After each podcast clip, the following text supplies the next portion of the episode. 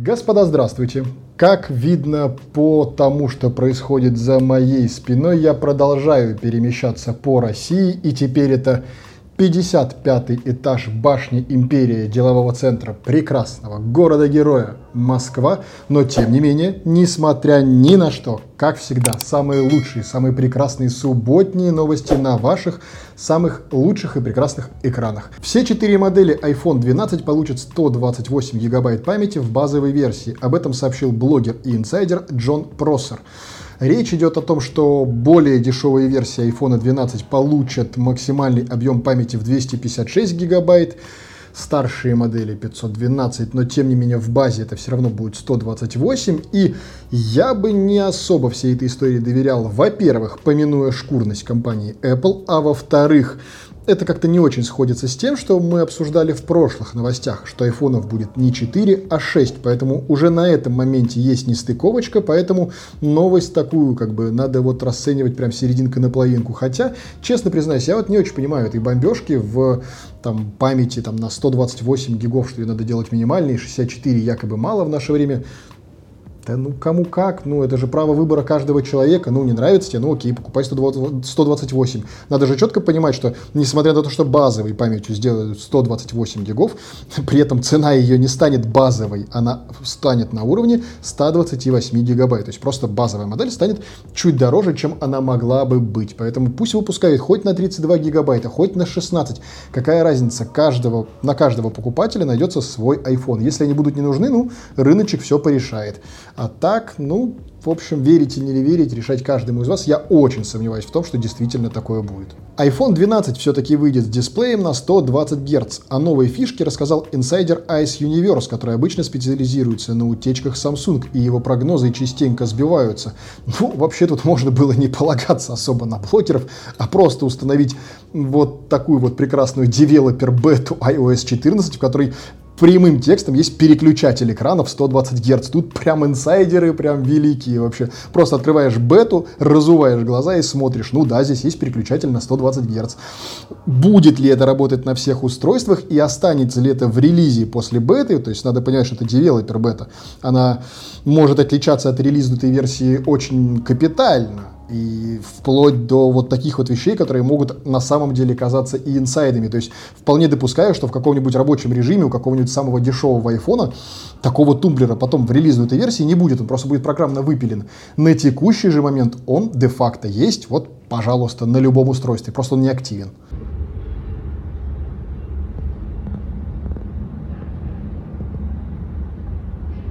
Ничего необычного, два чувака где-то на уровне я не знаю, какой это, наверное, 60 какой-нибудь этаж, моют окна. Я бы обосрался, честное слово, там. Просто пум. Мыть окна. Отличная работа. Пожалуй, что я на нее не подпишусь. Настало время, как я и обещал, в субботних новостях устраивать рубрику «Признавашек» и рассказать о той самой попытке рекламного вброса на наш канал, кто и зачем выходил, кто что прислал или не прислал, как и предполагалось. Естественно, посылку с товаром никто не прислал. Если мало ли кто-то не в теме того, что происходило, мы это вообще обсуждали в нашем телеграм-канале. Крайне рекомендую туда подписаться. В общем, на меня вышли очень загадочным образом со словами «Мы медиагентство, и у нас есть клиент, который очень прям вот хочет у вас рекламу». Я такой думаю, что-то бред какой-то. У нас прям хотеть рекламу, что-то я не похож вот на тот канал, который прям вот, на котором можно хотеть невероятно рекламу. Ну, в общем, суть до дела, пошел разговор. Я, конечно же, ну, просто в целях э, этики деловой переписки не буду выкладывать всю переписку целиком, но, в общем, она примерно была таким образом. Из разряда, пока вы не скажете, типа, а, а согласны ли вы отрекламировать наш продукт, но мы не скажем какой. Я такой, ну, как бы вы сначала скажите, а потом я скажу, согласен я или нет. И они такие, типа, ну, вообще-то это МТС и его новая колонка Марвин. Я такой, типа, ну, вообще-то ваша умная колонка говорят говно, но давайте. Они такие, окей, сколько это будет стоить, мы хотим вам заплатить. Я такой, типа, не-не-не, ребята, платить не надо я ее сделаю бесплатно, вы присылаете, я делаю обзор и отправляю вам ее обратно. Ни денег, ничего за это я с вас не возьму, принципиально. Они такие типа, окей, хорошо, но нам нужно согласовать с вами сценарий. Я такой, стопы, ребята, нет, денег вы мне не платите, сценарий мы с вами не согласовываем, я говорю ровно то, что я хочу. Э, если вы хотите, вы можете прислать тезис на какие-то вещи, информации об этом устройстве, чтобы я вообще понимал хотя бы от чего отталкиваться и что они заявляются, потому что информации они в сети нету. Э, они такие типа, да, окей, хорошо, но э, тогда устройство нужно будет вернуть. Я такой, типа, ну, я вам сразу сказал, что устройство нужно будет вернуть. Это как бы не обсуждается. Это априори. Мне не нужно от вас ничего. Это абсолютно будет непредвзятый обзор. Они такие, ну, давайте мы хотя бы компенсируем стоимость устройства. Еще раз. Это бесплатная вещь. Я не возьму с вас ни копейки. И я вам ничего не обязан. И говорю, что хочу. Тезисы можете прислать.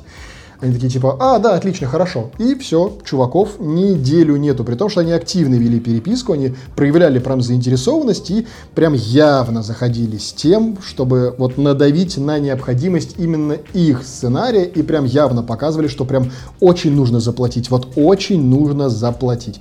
По итогу, естественно, никто ничего никому не прислал.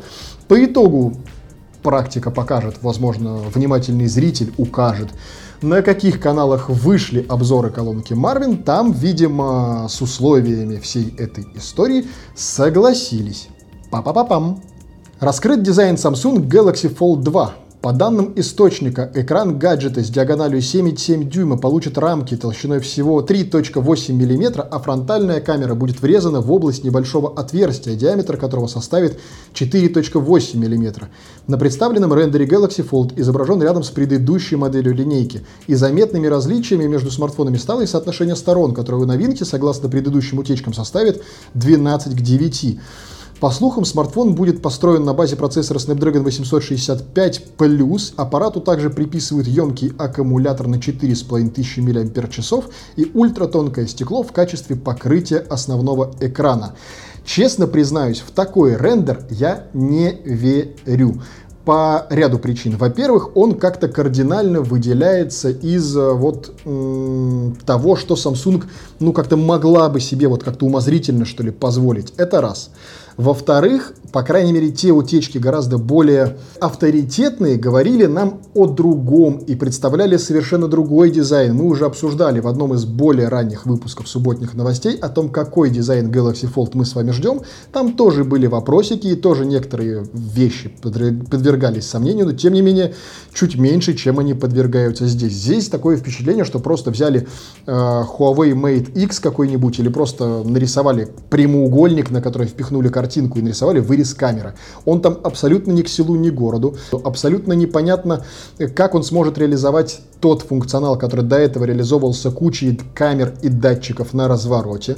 Абсолютно нет никакой информации о том, какой экран будет снаружи. Ну и так, типа 865 Snapdragon это пальцем в небо, учитывая, что он просто планируется к установке во всю вот флагманскую линейку, которая будет выпускаться в августе этого года. Поэтому все вот то, что описано, это реально вот пальцем в небо такое ощущение, что я бы этому не доверял, хоть и выглядит вполне себе симпатично. Xiaomi вошла в число самых инновационных компаний планеты. Согласно данным последнего отчета Boston Consulting Group, Xiaomi занимает 24 место в среди самых инновационных компаний. Китайская фирма соседствует с такими гигантами, как Intel, Dell, Philips, Oracle, Siemens и многими многими другими.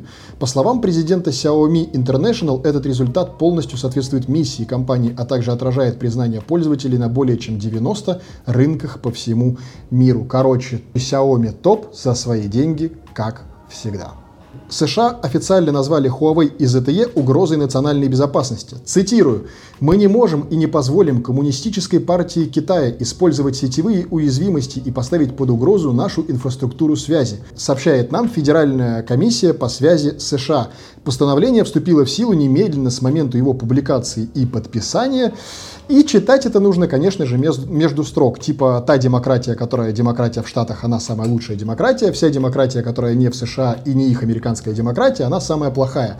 И надо понимать, что несмотря на запрет и там угрозы национальным безопасностям, тем не менее, США никуда не девалась из всех рабочих групп, в которых также состоит и Huawei, по вопросам развития стандартов телекоммуникаций, сетей и всего остального. Потому что они тупо понимают, что если они сейчас там начнут как-то быковать, то их просто выдвинут э, так вот за задворки всего нового телекоммуникационного мира этой планеты. Потому что ну, большинство оборудования, которое кто бы что ни говорил про Huawei сейчас, и кто, чтобы я сейчас не говорил про Huawei в принципе вот во всех наших выпусках, но надо понимать, что телекоммуникационное оборудование, только сегодня обсуждали, телекоммуникационное оборудование во всем мире это в первую очередь Huawei, потом идет Siemens, потом идет, прости господи, но Nokia, но тем не менее Huawei и телекоммуникационное оборудование это ну вот прям вот слова синонимы. Тут никому ничего не нужно доказывать. И говорить громких слов можно сколько угодно, нужно четко понимать, что бы там ни заявляла Федеральная комиссия по связи США, заявляла она это посредством использования так или иначе систей коммутации и того же самого интернета, построенного на оборудовании Huawei. И тут же вдогонку США запретили продавать Windows и iPhone российским военным и полиции. С июля вступили в силу два новых правила Бюро промышленности и безопасности Министерства торговли США, которые еще больше ограничивают потенциальный экспорт чувствительных технологий в Россию, а также в Китай и Венесуэлу. Первое правило отменяет исключение для американских экспортеров, которые до этого могли поставлять в Россию без лицензии относительно широкий список товаров, если они предназначены для гражданского пользования и как бы гражданских потребителей потребителей. Полупроводники, компьютеры, телекоммуникационное оборудование, радиолокационное оборудование, оборудование для производства двигателей и прочее, прочее, прочее. Короче, сейчас этот список ужесточили, мало того, так еще и включили туда лицензирование Windows и почему-то технику Apple и то вот конкретно айфоны. Но тут надо понимать, что, видимо, США где-то вот живет в другом мире, никогда не понимала, что такое российская армия, в первую очередь.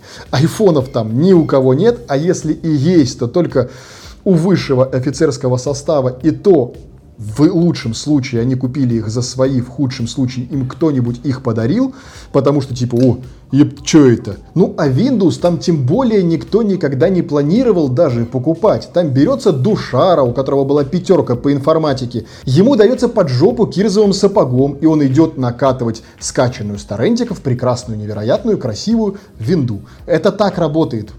США, США, понятно. Xiaomi выпустила электрокарт номер 9 Card Pro. А, на самом деле выпустила его не Xiaomi, а компания Ninebot, причем тут уже становится еще более интересно. Замут становится примерно такой. Вообще компания Ninebot это китайская такая история, которая выпускала всякие электромотоциклы, электросамокаты, электровелосипеды и прочую ерунду. И одно время их начала задалбливать за использование своих патентов э, такая известная всем компания, как Segway. А, задалбливала она их, задалбливала судами. Китайцы посмотрели, посмотрели, и Найнбот взял и компанию Segway просто-напросто купил. А денег на это дала компания Xiaomi. И вот таким вот прекрасным образом у нас получается, что компания Xiaomi изобрела электрокарт. Ну, тут так про это двояко можно говорить, в том плане, что по факту это сделала компания Ninebot, но мы все понимаем, за какие деньги она это сделала, что инвестировала туда компания Xiaomi. И тут, что более интересно, это то, как китайцы ведут свой бизнес. Завалили судами, да пофиг, мы вас купим, и сами у себя теперь уже отменим все суды. Обожаю. Apple наконец-то объяснила, почему на iPad нет калькулятора и погоды. Цитирую вам прекрасного Крейга Федериги. Надо это, видимо, делать каким-то очень томным голосом. Я вот так вот это буду делать. Вот так вот. Вы знаете, есть вещи, которые мы не сделали, потому что хотим показать что-то действительно впечатляющее в этом поле. Я думаю, что очевидно легко сделать калькулятор, но не такой, чтобы все сказали «Вау». Короче, это сопли полнейшие. Там абсолютно бредовый текст про то, что они хотят сделать что-то невероятно стоящее. Это просто калькулятор. Просто поставьте его на iPad. Дайте людям нормально считать. Все таблицу уже умножения забыли давно. Алло. Короче, Apple молодцы.